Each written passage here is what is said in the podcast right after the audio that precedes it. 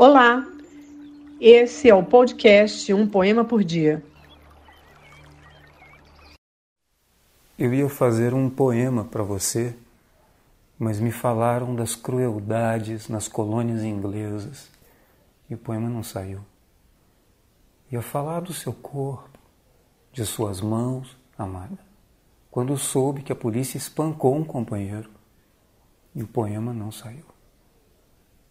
Ia falar em canções, no belo da natureza, nos jardins, nas flores quando falaram em guerra e o poema não saiu.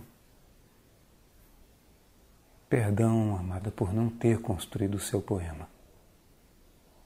Amanhã esse poema sairá.